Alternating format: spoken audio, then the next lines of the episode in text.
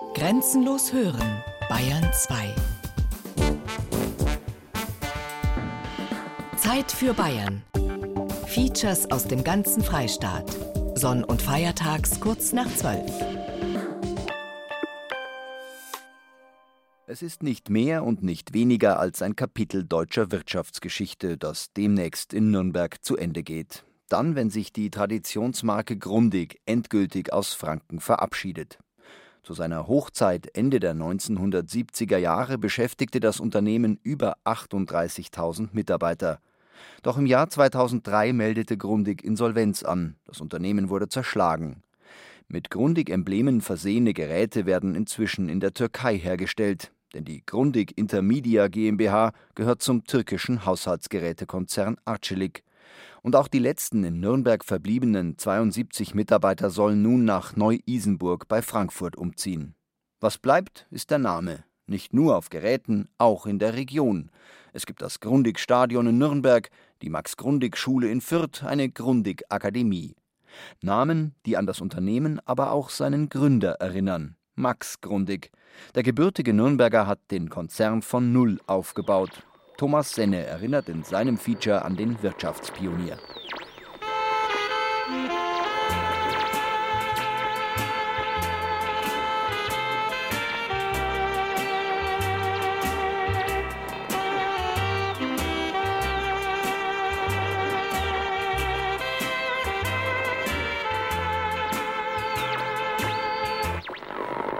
Prolog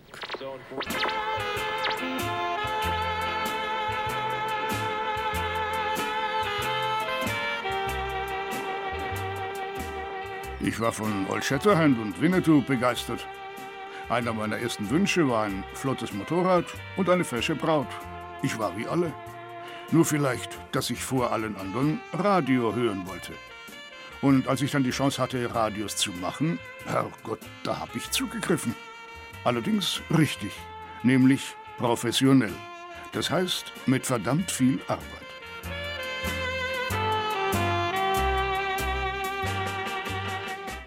Noch ein gutes Jahr hat Max Grundig zu leben, als er 1988 diese Worte spricht.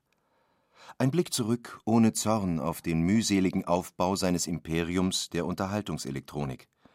Sein persönliches Reich, das allerdings damals schon heftigen Erschütterungen ausgesetzt war.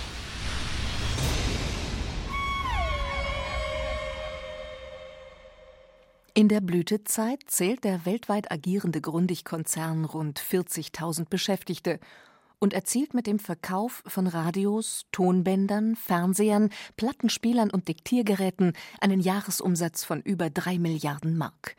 Die Aufbauleistung einer kantigen Persönlichkeit – ein Unternehmen, das Motor des deutschen Wirtschaftswunders war. Wenn ich gefragt würde und werde, was ist das Lebenswerk von Max Grundig, was auch heute noch beeindrucken könnte, dann sage ich, diese Marke Grundig, die ist das Lebenswerk von Max Grundig, die hat er mit seiner Energie und seinem Charisma geschaffen und über seinen Tod hinaus ist sie noch lebendig.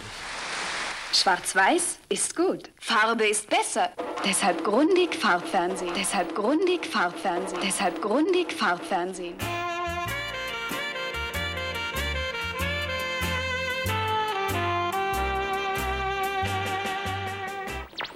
Aller Anfang ist schwer.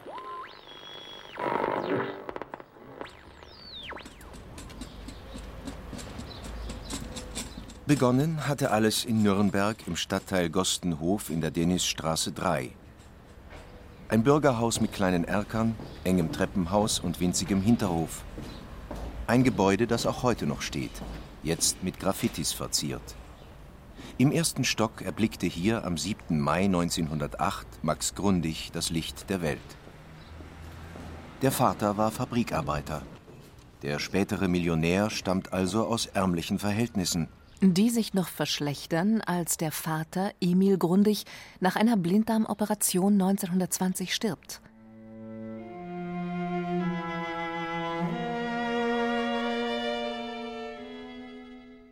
Seine Frau Marie muss ihren zwölfjährigen Sohn, dessen drei leibliche Schwestern und seine Halbschwester über die Runden bringen, mit einer Rente von 11 Mark und 5 Pfennigen.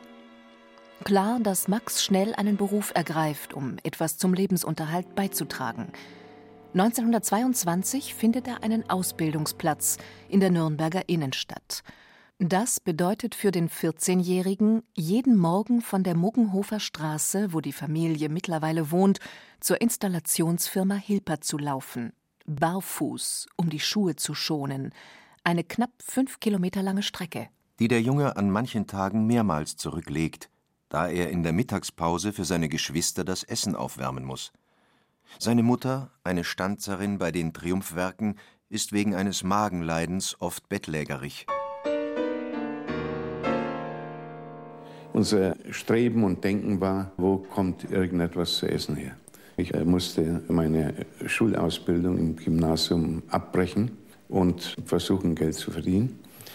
Das ist mir irgendwie auch gelungen und habe durch glückliche Umstände so viel verdient, dass ich nicht nur meine Mutter, sondern auch meine Schwestern miternähren konnte. Hunger und Armut als Triebkräfte für das Streben nach Wohlstand und Erfolg. Zunächst aber verdient der Lehrling nur 30 Mark im Monat, kauft sich von ein paar Groschen Antennendraht und Röhren zum Basteln und Experimentieren mit einem Detektorradio und Bildfunkempfänger.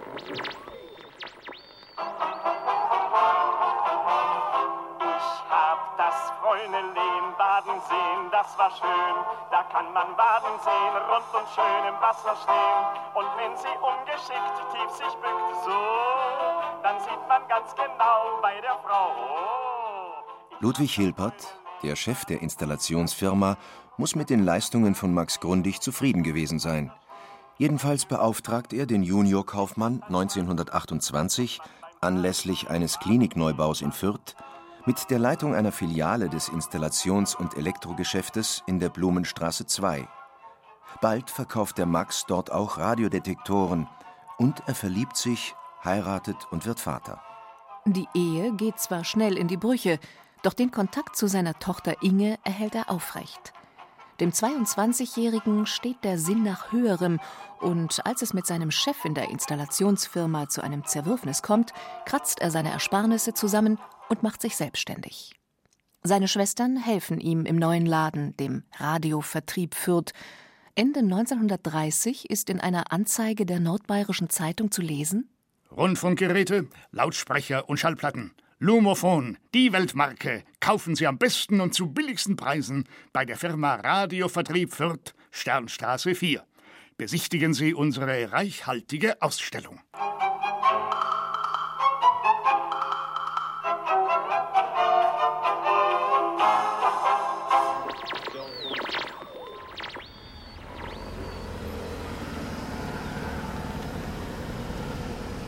Sind hier auf historischem Boden. Wir stehen hier an dem Ort, an dem das berühmte Café Fürst an dem ersten Laden von Max Grundig grenzte.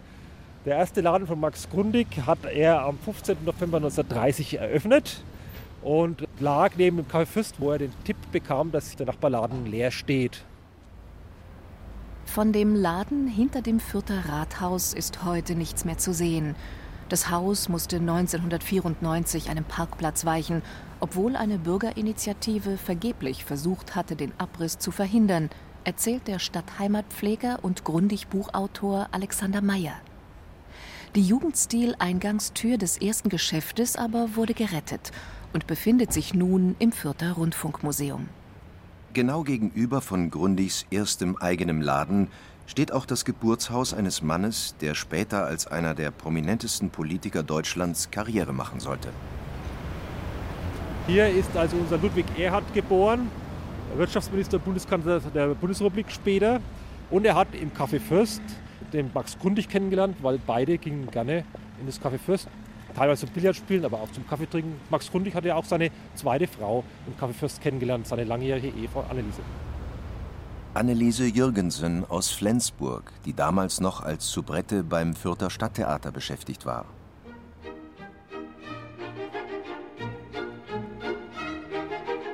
Aus einer flüchtigen Begegnung wird mehr. Seine Annelie heiratet Grundig 1938. Die Beziehung muss ihn beflügelt haben, denn noch im gleichen Jahr wird er Umsatzmillionär. Sehr zur Freude seiner Frau. die war eigentlich mehr für Theater, wo ihn gar nicht passt hat, ja. Weil das wollte er ja nicht. Er ist eigentlich der einfache Mann geblieben. Und später merkt Max Grundig an, wir waren unterschiedlich wie Tag und Nacht. Sie aus dem hohen Norden, ich der Franke. Sie vom Theater, ich der Kaufmann. Aber irgendwas muss mir doch imponiert haben. 1934 kann Max Grundig in der Fürther Schwabacher Straße 1 ein größeres Geschäft eröffnen.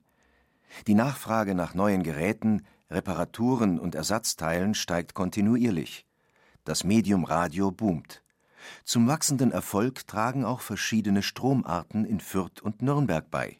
In Fürth war damals das Netz Gleichstrom, in Nürnberg Wechselstrom und dadurch wurden die Geräte eben verkehrt am Netz angeschlossen und die Netztransformatoren sind durchgebrannt. Und das hat den Ausschlag gegeben, eigentlich die erste Maschine zu kaufen, Wickelmaschine, um die Transformatoren durchgebrannten selber neu zu wickeln. Das mit dem Gleichstrom und dem Wechselstrom, das war mein Grundstock. Schon im ersten Jahr verlassen 30.000 Kleinsttransformatoren das neue Geschäft. Die Folge? Immer mehr neue Mitarbeiter werden benötigt. Der erste Lehrling von Max Grundig, sein Neffe, Manfred Eiber. Ich habe mich beworben gehabt bei der AEG als Elektroinstallateur. Und da hat er mich eben gefragt, was ich einmal machen will. Und dann habe ich das gesagt, dass ich mich bei der AEG beworben habe. Und dann sagt er, willst du nicht zu mir an das Land anfangen? Dann habe ich gesagt, ja, wenn das geht. Ja, und dann habe ich als erster Lehrling quasi dann angefangen. Das war aber erst das. Besonders genau achtete sein Onkel auf Ordnung und Sauberkeit. Manchmal gab es auch eine Ohrfeige. Hauptsächlich wegen Sauberkeit. Schraubenzieher mussten der Größe nach und Zangen am Tisch liegen. Wenn da nicht krumm war, dann hat es nicht gegeben. Da habe ich ein paar abgefangen. Wo ich der dafür war, auch wo die anderen. Hat aber auch die anderen zusammen gemacht. Wenn die Gehäuse nicht sauber poliert waren, damals waren ja die Rundfunkgeräte noch Holzglanz poliert, mussten nach jeder Reparatur wieder blitzblank da stehen. Und er hat sich ab und zu, wenn er freikam, eine rausgeholt für die Fertigung und probiert. Weh, wenn dann das nicht funktioniert hat. Ja? da war er Krach oder Stunk oder wie man halt sagt.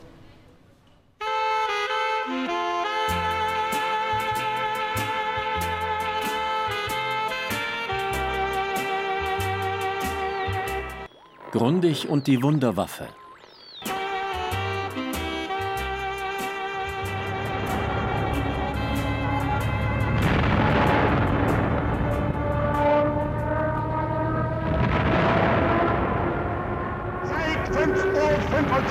Jetzt zurückgeschossen.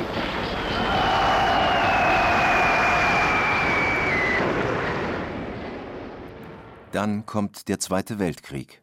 Und ein neuer Großkunde, die Wehrmacht. Sie lässt ihre defekten Radiogeräte gerne bei Grundig reparieren. Von den Aufträgen für Hitlers Armee profitiert Grundig. War er aber auch ein Anhänger der Nazis?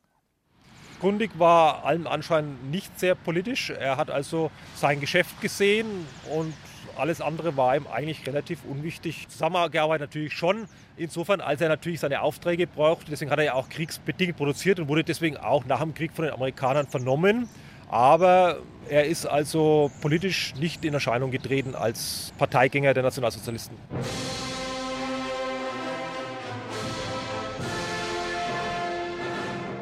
Nach einem Intermezzo als Obergefreiter in Paris wird Max Grundig zur Transportkommandantur nach Nürnberg versetzt. Tagsüber versieht er seinen Dienst im Bunker, nachts managt er sein Geschäft. Das bedeutet viel Arbeit, aber kaum Schlaf. Zunehmend wird der Radiovertrieb Fürth als kriegswichtig angesehen. Mit der Konsequenz, dass der 35-Jährige ab 1943 für den Kriegsdienst als UK, als unabkömmlich eingestuft wird. Doch jetzt verlangt der Elektrokonzern AEG von ihm, 5.000 bis 10.000 Transformatoren zu bauen pro Tag. Die Produktion muss gesteigert werden.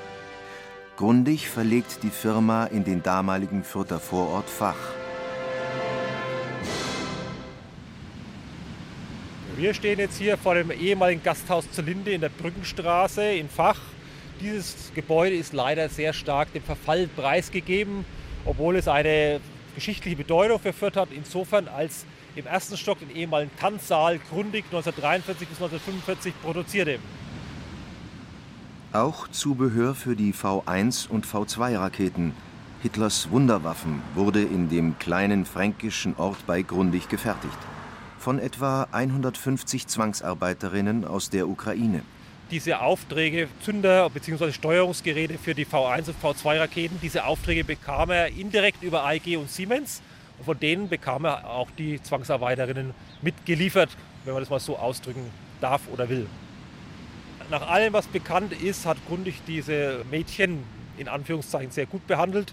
Es ist jedenfalls nichts Gegenteiliges bekannt. Also er ist auch mit seinem Motorrad herumgefahren, um Sonderrationen für seine Arbeiterinnen zu besorgen. Es ist auch die Anekdote bekannt, dass nach dem Krieg die ukrainischen Frauen ein Off-Limits-Schild vor dem Haus aufstellten, damit die Amerikaner nicht die Produktionsmittel herausbrachten.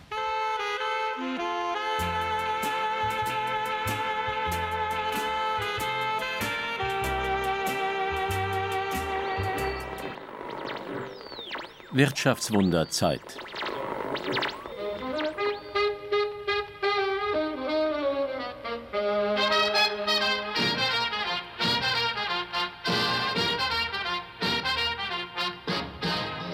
Wie die Amerikaner einmarschierten, war mir klar, die ganze Geschichte ist zu Ende. Und ich hatte die Überlegung, was mache ich weiterhin. In der Zwischenzeit kamen meine Leute und sagten, Herr Grundig, wir haben jetzt die ganzen Jahre treu und anständig zu Ihnen gestanden. Wir sind jetzt ohne Arbeit. Wir sind verheiratet, wir haben Kinder. Was machen wir? Hätten Sie nicht Möglichkeiten oder Vorschläge und so weiter und so weiter. Ich habe gesagt, meine Herren, ganz einfach. Ich habe das Radiogeschäft noch Fürth. Das machen wir wieder auf. Und Sie machen dort Reparaturen. Sehen wir mal, wie es weitergeht. Und es geht weiter. Zigaretten avancieren zur Ersatzwährung der amerikanischen Besatzungsmacht. Deren kaputte Radios repariert Grundig, gegen Entgelt, versteht sich. Sonst aber liegt die deutsche Rundfunkindustrie am Boden. Doch das stört den dynamischen Geschäftsmann mit dem richtigen Riecher wenig. Vielmehr sieht er darin eine Chance, seine Chance. Bald wird ihm in Nürnberg eine ehemalige Spielwarenfabrik zur Produktion angeboten. Also kurz entschlossen, ich habe die Fabrik gemietet. Und dann sind wir drüber gegangen und haben unsere Wickelmaschinen, die wir aus dem Rüstungsbetrieb hatten, so an die 100 Wickelmaschinen, haben wir die aufgebaut. Material war vorhanden und wir haben Trafos gefertigt. Von den Trafos haben wir weit über 100.000 Stück gemacht. Das Stück hat 27,5 Mark gekostet. Wir haben gut verdient dabei. Wir hatten also diese Trafo-Fertigung, die lief folgendermaßen ab. Bis 5 Uhr ist gefertigt worden. Um 5 Uhr standen unten im Fabrikhof Radiohändler, Großhändler und so weiter und so fort. Der eine, der hat 5 bekommen, der andere hat 20 bekommen, der andere hat 50 bekommen. Wir hatten Geld. Geld, das zur Herstellung von Messgeräten verwendet wird, die zur Reparatur alter Kriegsradios dringend gebraucht werden. Das Röhrenprüfgerät Tuba-Test und das Fehlersuchgerät Nova-Test werden Bestseller. Das Geschäft floriert.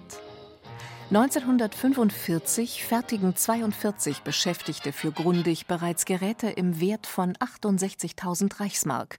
Und dann kommt der absolute Verkaufsschlager, das wohl berühmteste Radiogerät der Nachkriegszeit, der Heinzelmann. Jetzt kommt das Wirtschaftswunder. Jetzt kommt das Wirtschaftswunder.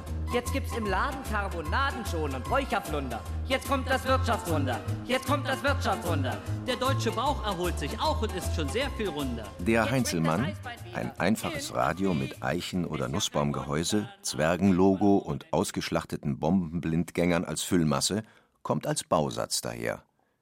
Dessen Teile sind in einem schlichten Karton verpackt und müssen nur noch zusammengebastelt werden. Wer will, kann sich das Gerät auch vom Fachmann zusammensetzen lassen. Das Radio als Spielzeug für Erwachsene. Ein Geniestreich, mit dem Grundig die Bewirtschaftungsauflagen der Alliierten geschickt umging. Wir haben den Heinzelmann dann gebaut und zwar schon damals in einer auch nach heutigen Verhältnissen Bandfabrikation. Und nur hatte ich in Fürth 5000 Leute beschäftigt. Nur mit dem Rundfunkgerät und mit den Nebenprodukten, die wir noch gemacht haben. Und hatten damit einen ungeheuren Erfolg. Überall in den drei Westzonen dasselbe Bild, dieselben Erscheinungen. Gesteigerte Nervosität, knisternde Spannung, das Gefühl, es ist soweit.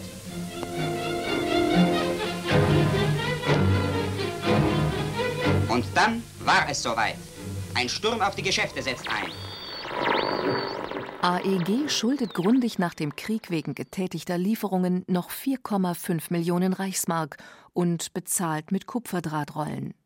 Siemens steht mit 6,5 Millionen in der Kreide und liefert zum Ausgleich 200 Tonnen Bleche. Material, das der Geschäftsmann zur Fertigung dringend benötigt. 30 Millionen Zigaretten und 5000 Kisten Tabak, mit dem ein französischer Offizier 3000 Heinzelmann-Baukästen bezahlt, lässt Grundig kurzerhand gegen 30 Waggons Kohle eintauschen. Einen Großteil der Ladung verwendet er zur Bestechung kommunaler Mitwisser. Die verbliebenen zehn Waggons tauscht er gegen Zement ein. Damit wird seine neue Produktionsstätte errichtet. In der Fürther Kurgartenstraße, auf dem Gelände eines ehemaligen Kurbades an der Stadtgrenze zu Nürnberg. Grundigs Motto? Ich rühre keinen Backstein an, den ich nicht selbst bezahlen kann. Ich brauche kein fremdes Geld. Bald erscheint das Nachfolgegerät des Heinzelmanns, der Weltklang, das Traumradio für Millionen mit drei Wellenbereichen, einer Vollsichtskala und einem 4 Watt Orchesterlautsprecher. Wieder hauen wir auf die Pauke. Wir leben hoch, hoch, hoch, hoch, hoch, höher, hoch. Mittlerweile firmiert das Unternehmen als Grundig Radiowerke GmbH und ist 1947 mit 800 Beschäftigten in 25 Werkhallen bereits der größte Rundfunkfabrikant der Republik. Drei Jahre später sogar Europas mit einem Jahresumsatz von 44 Millionen D-Mark.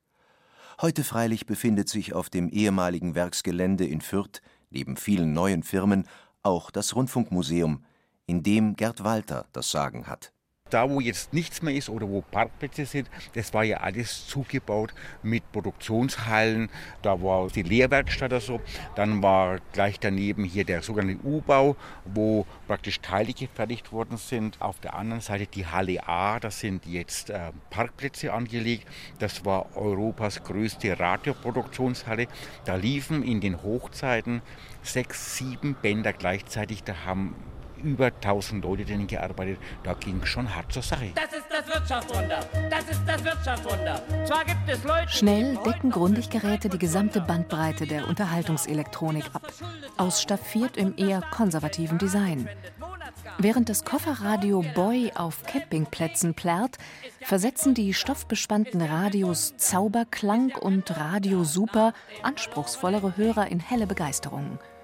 1957 kostet der Konzertschrank 7025 ein kleines Vermögen.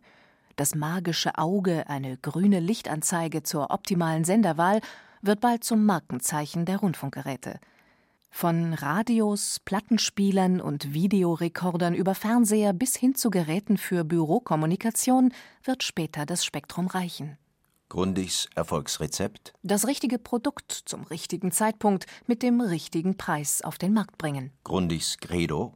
Ich verkaufe nichts, was ich nicht ausprobiert habe. Bis zu 84 Prüfungen müssen die neuen Geräte bestehen. Eine penible Qualitätskontrolle. Manchmal auch im Dunkeln. Max Grundig hat jede Gelegenheit wahrgenommen, auch selbst zu basteln. Und er hat dann, wenn er ein neues Gerät kreiert hatte, im Dunkeln dann einmal die Form abgetastet. Um zu spüren, ob noch etwas verbessert werden muss, sagt Karl-Heinz Schmidt, langjähriger PR-Direktor und Unternehmenssprecher der Firma Grundig. Er forderte von seinen Mitarbeitern sehr viel und er kontrollierte, wer, wenn zum Beispiel ein Vertriebschef sein Soll noch nicht erfüllt hatte, dann kontrollierte er auch einmal, ob abends um 19 Uhr das Licht noch brannte bei diesem Herrn. Und wenn es nicht mehr brannte, dann sagte er zu mir, ja, er hat scheinbar sein Soll schon erfüllt, ich werde das morgen früh kontrollieren. Weil er selbst viel von sich forderte, so forderte er das auch von seinen Mitarbeitern. Seine Art war rau, aber letztendlich herzlich, weicher Kern mit einer rauen Schale.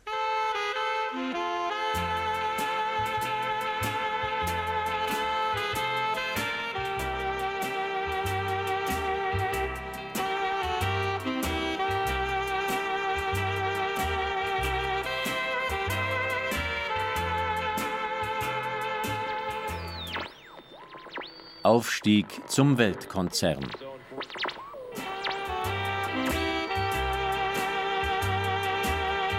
(1956) ist Grundig der größte Tonband- und Musikschrankhersteller der Welt.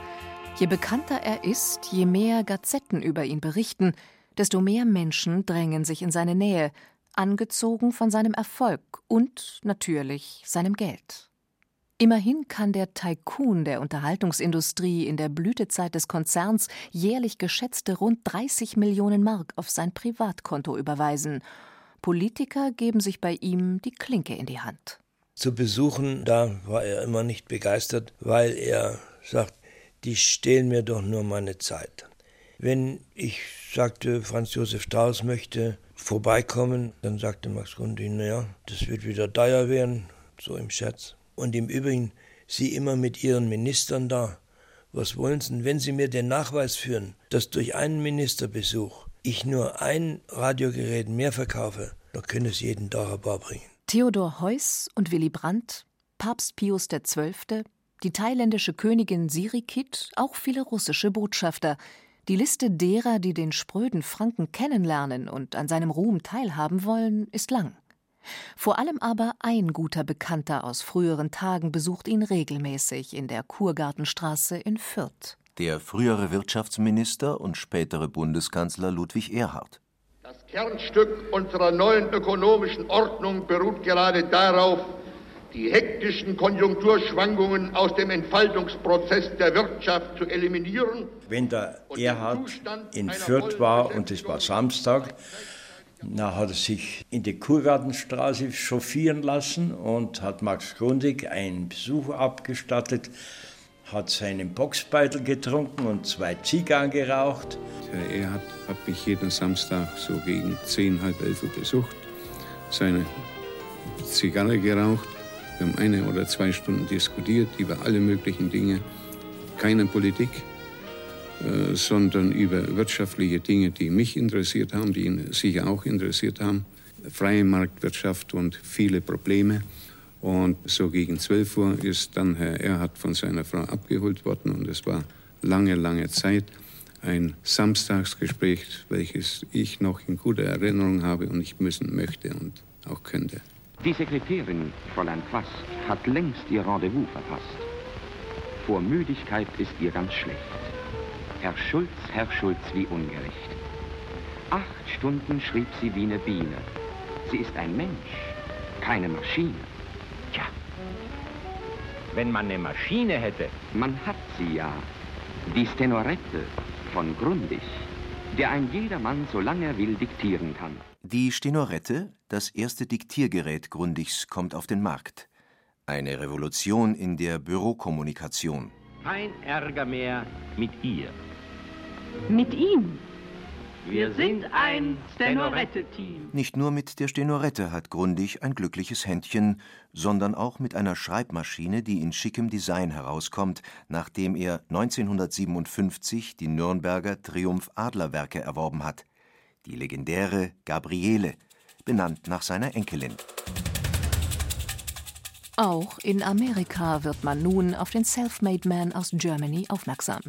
Litton Industries, das ist ein Multi in Amerika, der stellt alles her, von der Tiefkühlkost bis zum Panzerkreuzer. Vom Flugzeugträger bis zum Hausboot. Also alles. Und die wollten 200.000 elektrische Schreibmaschinen. Da habe ich gesagt, 200 könnt ihr sofort haben, aber ich weiß noch was viel Besseres. Ihr kauft mir Triumph von Radler machen, dann könnt ihr produzieren, was ihr wollt. Haben die gemacht. Das waren zwischen 200 und 300 Millionen Cash. Und dafür hat er Langwasser gekauft und hat die Fabriken gebaut. Eine Produktionsstätte, Eine Kunststoffspritzerei für die Gehäuse der Geräte, mehrere Tonbandfertigungshallen und ein Versandbahnhof mit eigener Zuglinie entstehen im Nürnberger Stadtteil Langwasser. Außerdem Wohntürme für Gastarbeiter. Täglich bringen bis zu 200 Omnibusse Beschäftigte aus dem Umland zu den Werken im fränkischen Ballungsraum. Doch Anfang der 50er Jahre kümmert sich Grundig noch um ganz andere Dinge. Um das Fernsehen. Dabei spielt seine Direktorenvilla, in der heute das Fürther Rundfunkmuseum untergebracht ist, eine ganz besondere Rolle. In dem Raum, in dem wir uns befinden, in dem unsere Fernsehausstellung ist, war in den 50er Jahren das Fernsehlabor der Firma Grundig. Und von dem Raum aus wurde 1951 die erste Fernsehübertragung in Süddeutschland gemacht. Dann war in Fürth eine Gartenschau verbunden mit einer Industrieleistungsschau. Und Max Grundig ist natürlich schon so weitsichtig, dass er jetzt keine Radios ausstellt, die gibt es ja schon, sondern er macht die Leute schon ein bisschen heiß auf das, was als nächstes kommen wird, nämlich das Fernsehen. Schwarz-Weiß ist gut. Farbe ist besser. Deshalb Grundig Farbfernsehen. Deshalb Grundig Farbfernsehen. Deshalb Grundig Farbfernsehen. Die Produktion von Schwarz-Weiß-Geräten und später von Farbfernsehern steigt bei Grundig rasant an. Was für den Firmenchef natürlich einen noch volleren Terminkalender bedeutet, erzählt der langjährige Konzernsprecher Karl-Heinz Schmidt, der bei der Besprechung am Morgen der sogenannten Morgenandacht immer dabei ist. Wenn ich morgens in das Büro fuhr, so gegen 7 Uhr schon, weil ich musste ja die Zeitungsausschnitte über Wirtschaftspolitik über die Branche, über den Mitbewerb musste ich ja schon bei der Morgenandacht gegen 9 Uhr vorlegen. Aber wenn ich ihm dann so morgens gegen 7 Uhr schon im Auto begegnete, dann saß er hinten und hat schon eifrig Zeitung gelesen im Fond in seinem Mercedes 600, um informiert zu sein. Ab 9 Uhr ging es ununterbrochen. 10 Uhr kam nachher die erste Besprechung, halb elf ging es weiter bis um 12 oder was. Dann ist er essen gegangen ins Casino. Da war ich immer dabei. Dazu sind dementsprechend Herren geladen worden, einmal der Vertriebschef, einmal der technische Direktor. Später ist es eine konstante Runde geworden innerhalb vom Vorstand. Sonntags war halt es üblich, dass ich um 16 Uhr zu ihm zum Tee trinken kam. Und dann haben wir die Woche vorbesprochen was ist am Montag für Besprechung, das und das und das. Da sind die Unterlagen. Habe ich schon dabei gehabt. Und am Dienstag war Vertriebsbesprechung und äh, am Mittwoch war den ganzen Tag Entwicklung. Einmal Fernsehen, einmal Radio, einmal Autoradio, dann HiFi oder Tonband oder sonst was. Ne? Die Firma wächst und wächst und mit ihr die Zahl der Mitarbeiter und Produkte. Niederlassungen in New York, Wien, Portugal, Italien, Irland und der Schweiz entstehen. Die Hälfte seines Umsatzes macht Grundig inzwischen im Ausland. Grundig, c'est pour chacun de vous la joie et le bonheur. Grundig, une gamme unique de transistors, de magnétophones et de récepteurs de grande classe. Grundig! Für die Pflege von Freundschaften bleibt Max Grundig nur wenig Raum. Er hatte wenige Freunde, weil er sagt, ich habe auch keine Zeit, Freundschaften zu pflegen. Ich habe ja meine Firma. Deshalb habe ich immer wieder festgestellt, ob das nun die erste Frau Grundig war oder die Chandal, die Familie war sein Werk. Das Unternehmen ist Max Grundigs Ein und Alles. Keine Zeit also für Amuren, die manche ihm nachsagten. Immerhin, Trotz des großen Arbeitspensums hatte Grundig den Kontakt zu seiner Tochter Inge aus erster Ehe nicht abreißen lassen.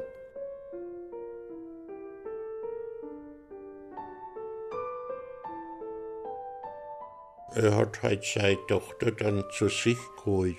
War, glaube ich, so 16 Jahre alt, 15, 16 Jahre, wie er die zu sich geholt hat. Ja. Und ist dann eben da groß geworden.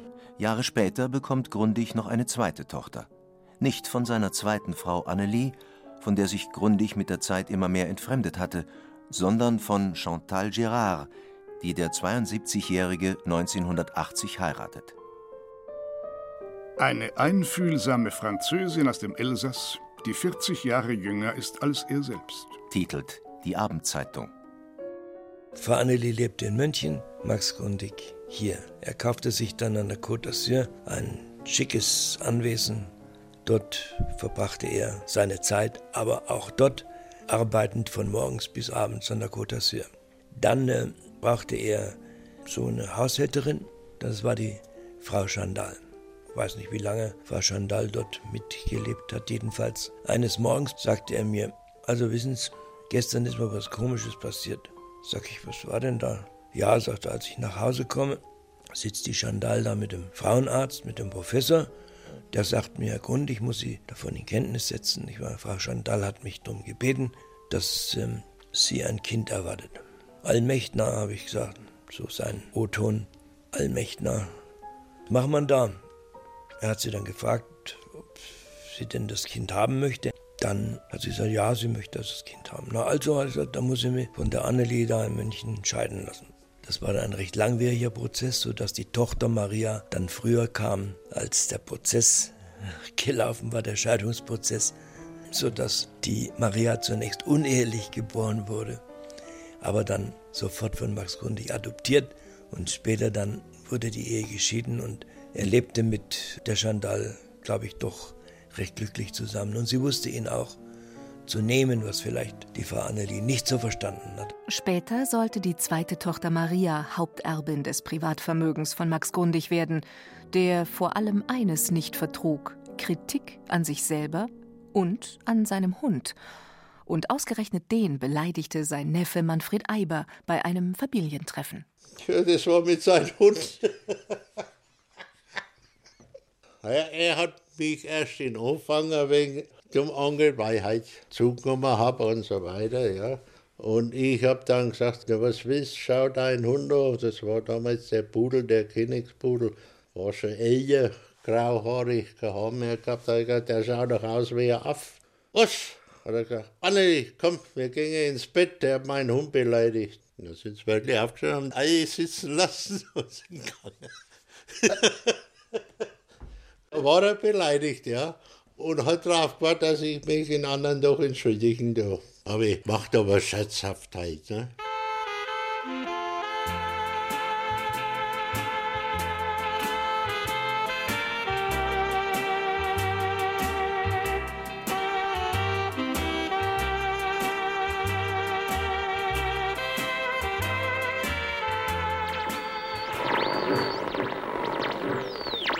Der Patriarch.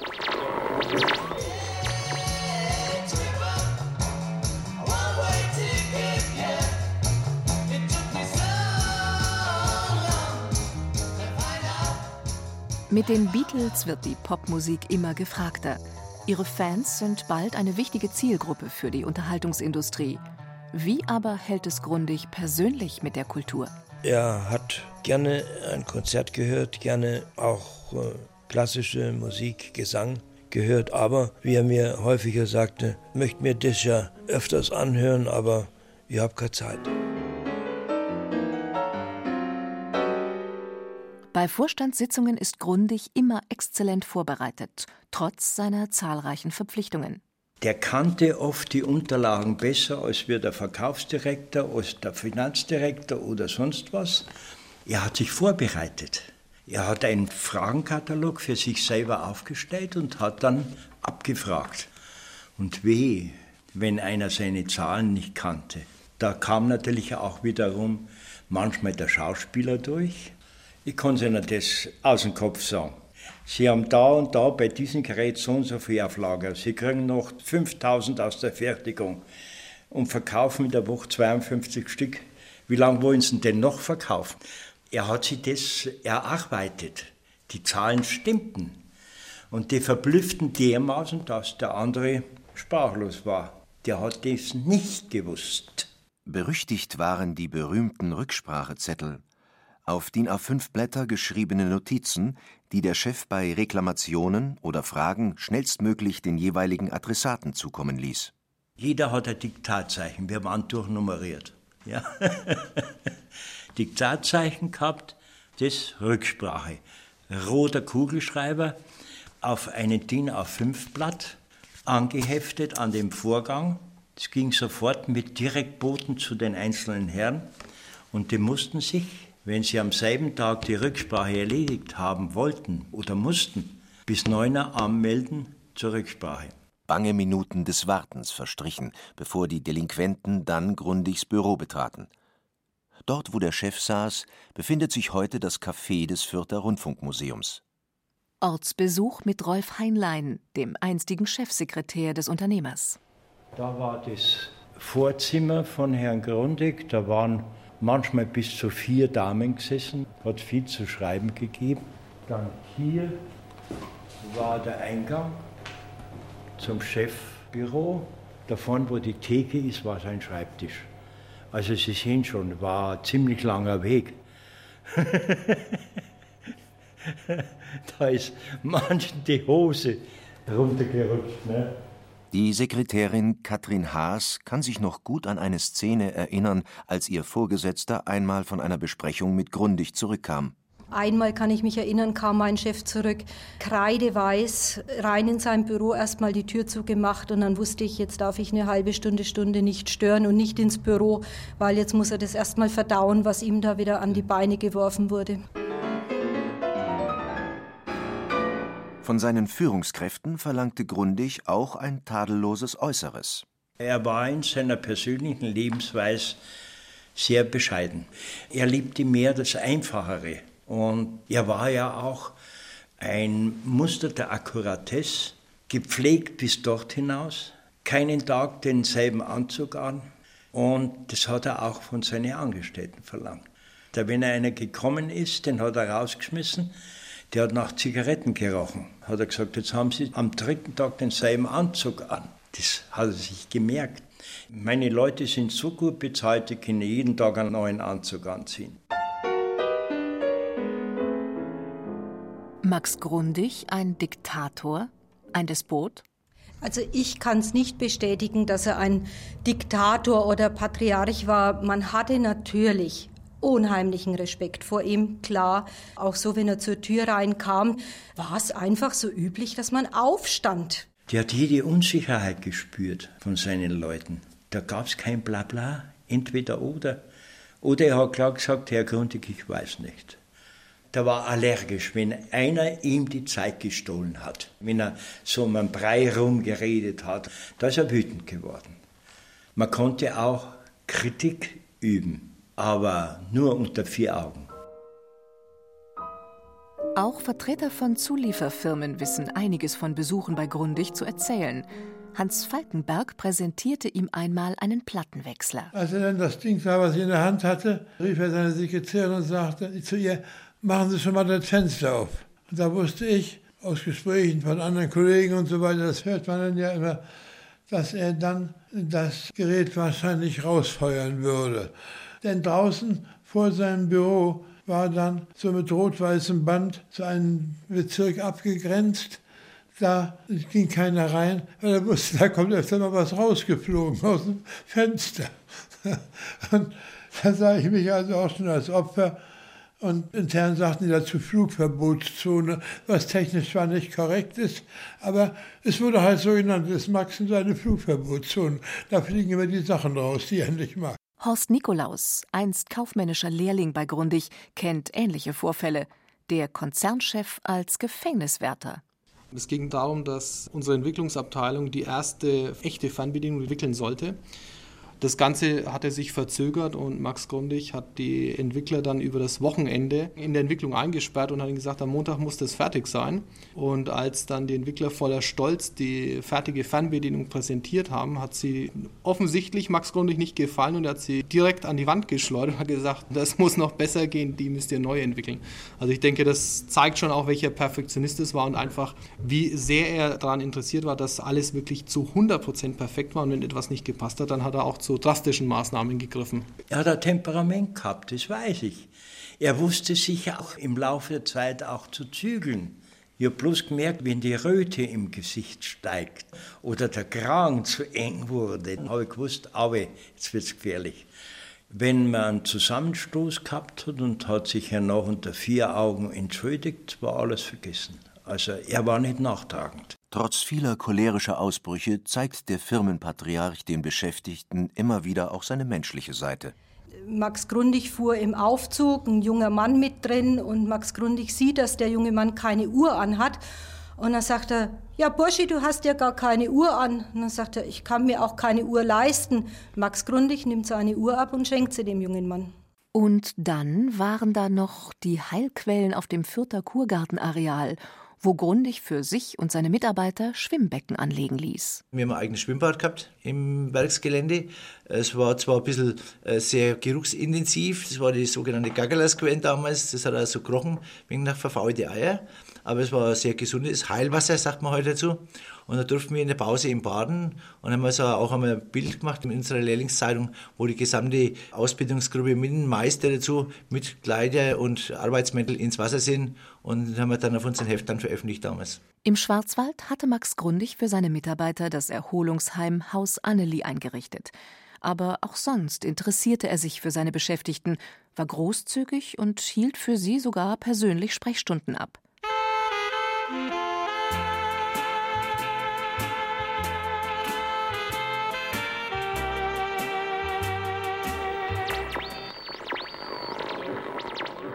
Der Niedergang des Imperiums.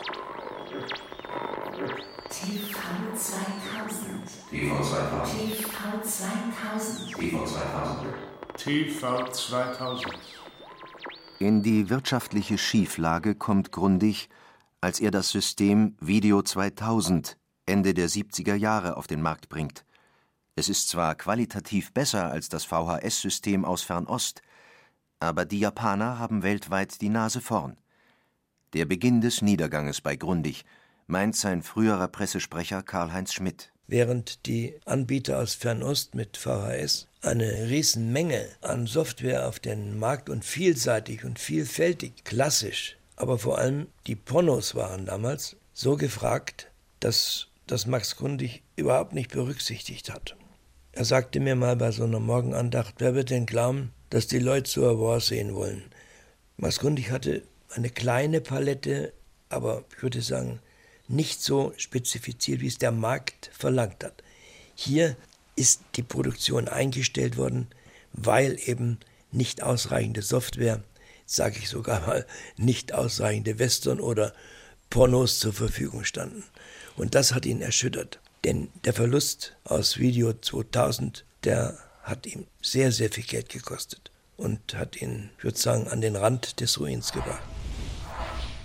Die Folge? Rote Zahlen, Schulden in Millionenhöhe, Entlassungen, Krisensitzungen, Rationalisierungsmaßnahmen und ein Chef, der zunehmend reizbarer wird und weiter an seinem antiquierten Führungsstil festhält. Wenn wichtige Dinge anstanden, dann kannte Max Grundig auch keine Nachtruhe. Sein Werk, sein Unternehmen war ihm so wichtig und das Schlimmste eigentlich war, als Max Grundig dann die ersten Entlassungen vornehmen musste. Hier hat er jede einzelne Freistellung eigentlich mit dem Tropfen Herzblut gebüßt. Also das war ihm anzumerken, gedrückt. Und dann aus diesem inneren Druck heraus kamen dann auch Emotionen. Da wurde er dann auch manchmal laut, ausfällig und auch manchmal sogar ungerecht. Ist es der Druck der preisgünstigeren Konkurrenz aus Fernost, der Grundig nervös werden lässt? Oder sind es die Auswirkungen der Ölkrise? Oder Managementfehler?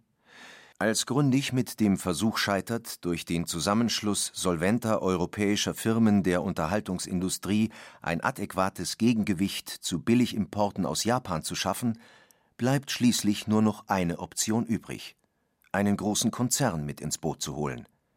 Deshalb erhält der niederländische Philips-Konzern zunächst einen Teil der Aktien und übernimmt 1984 die Firma Ganz. Am 1. April. Und das ist kein Aprilscherz. Für den Magnaten Max Grundig eine der größten Niederlagen seines Lebens. Wenn Sie ein Leben lang oder zumindest die letzten 50 Jahre hat jeden Tag gearbeitet haben, oft Samstag, Sonntag mit dabei, dann fällt es nicht leicht, nach einem Abschied, den ich ja von der Grundig AG genommen habe, aus reinen Vernunftgründen, ohne Arbeit zu sein. Es ist ihm sauschwer gefallen, die Firma nicht mehr zu haben, nicht mehr täglich tätig zu sein, nicht mehr gestalten zu können. Das hat ihm schon gefehlt.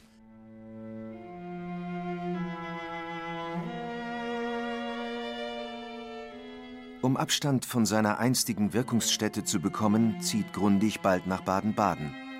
Schnell findet er als Unternehmer ein neues Betätigungsfeld, den Erwerb und Umbau von Luxushotels.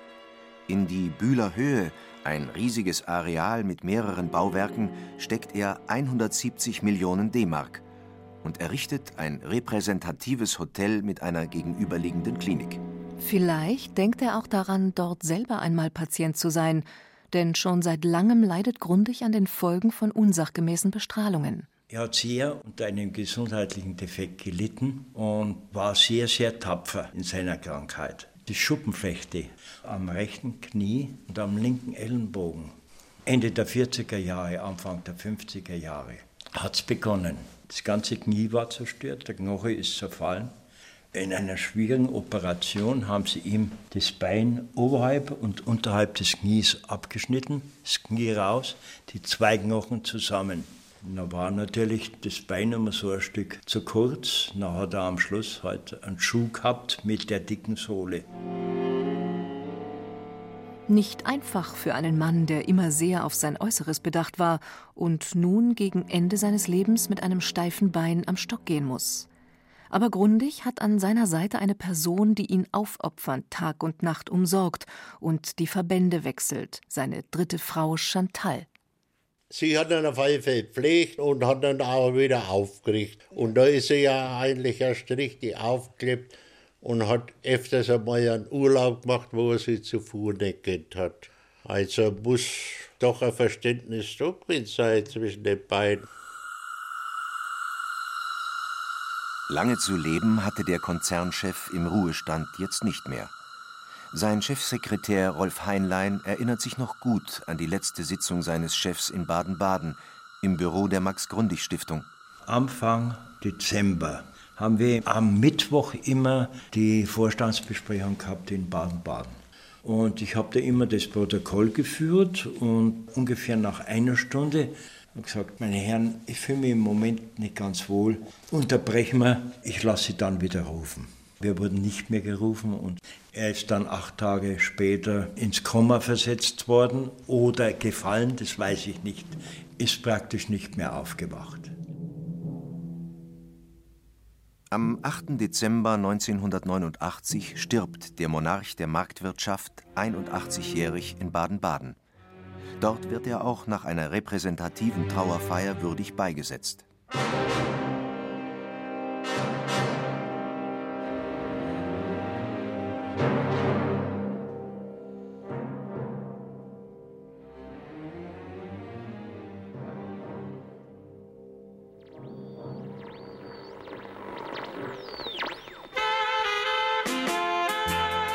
Tüftler, Konsul, Wirtschaftsboss. Das war ein Feature über Max Grundig von Thomas Senne, eine Wiederholung aus dem Jahr 2008. Gesprochen haben Thomas Strauß, Hannes Seebauer, Barbara Bogen und Wolfgang Feldkamp. Die Sendung gibt es auch als Podcast im Internet zum Nachhören oder Herunterladen, kostenlos unter bayern2.de.